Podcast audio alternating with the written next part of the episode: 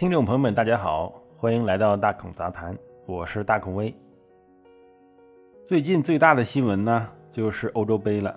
十三号凌晨，在欧洲杯丹麦与芬兰的足球比赛中啊，芬兰队十号埃里克森在上半场结束前突然倒地，心脏骤停。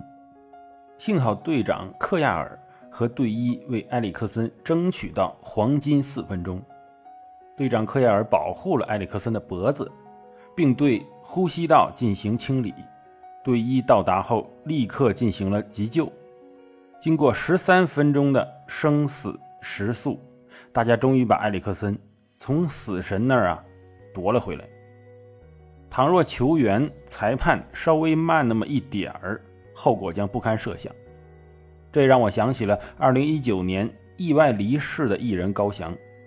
当时他也是在跑步的过程中突然晕倒，现场进行了十多分钟的心肺复苏，但遗憾的是没能挽回他的生命。什么是运动性心源性猝死呢？运动猝死啊，是指无症状的运动员或体育锻炼者在运动中或运动后二十四小时内出现的意外死亡。运动性猝死主要是心源性猝死。脑源性猝死，据报道，我国每年心源性猝死的人高达有五十五万。在国内研究中，心源性猝死，也就是说心肌梗死啊、心肌炎以及先天性心脏病的人呢，超过百分之七十。跑步速度方式变化时是最容易发生猝死的，应尽量避免跑步速度波动过大。忽然加速会加速心率。增加耗氧量，对于一些有心脏病的跑步者呀，此时最容易出问题。比如说，哎，你跑跑，你想冲刺一下，哎，尽量不要啊，尽量不要。你又不是专业运动员，你平时又不练冲刺，你你你你搞那个干嘛呀？在二零一二年发布的一个报告里面呢，显示心脏骤停大部分是出现在马拉松比赛。最后的四分之一赛段，也就是冲刺的赛段，啊，作为跑马拉松的朋友们呢，也要注意这一点啊，最后不要冲得太猛了，还是生命最重要嘛，是吧？在心源猝死的急救上有黄金四分钟之说，在医护人员到来前呢，实施急救能够大大的提升患者生还的可能性。研究表明，运动中心脏骤停的幸存者。大多是接受了早期旁观者实施的心脏复苏术，或者使用了自动除颤器。而我国一项对一百一十例大学生运动猝死案例的研究报告显示，虽然现场的百分之九十四的周围人会拨打幺二零急救电话，但立即进行急救的意识不足，仅占百分之三十八。中华人民共和国民法总则。第一百八十四条规定，因自愿实施急救造成受助人损害的，救助人不承担民事责任。因此，当有人在运动中发生突发的倒地，在旁的人员呢，应该第一时间进行心肺复苏的急救，而不必承担额外的责任。那如何防止运动性心源性猝死呢？跑步爱好者平时参加活动之前呢，不要忽略体检的工作，尤其是心电图的检查。除了基础心电图检查外，心脏彩超、平板实验以及二十四小时的动态心电图都要去做一做啊，都要去做一做。如果你有个人病史，比如劳累型胸部疼痛。不明的晕厥与运动有关的过度劳累的不明的呼吸困难，预先识别的心脏杂音，全身血压升高这些也不行。还有家族的病史，比如说你的亲戚啊，祖上有五十岁之前因心脏病过早死亡的，啊，有一位五十岁以下近亲心脏病致残的，都要注意啊，都要注意，不是开玩笑的。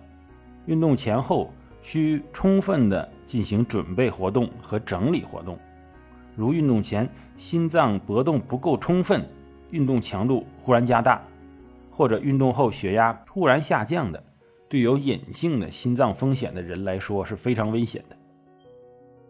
在高强度的运动中，如果有持续的头晕、胸闷，能听见自己心跳的情况，此时要格外注意了，最好停止运动。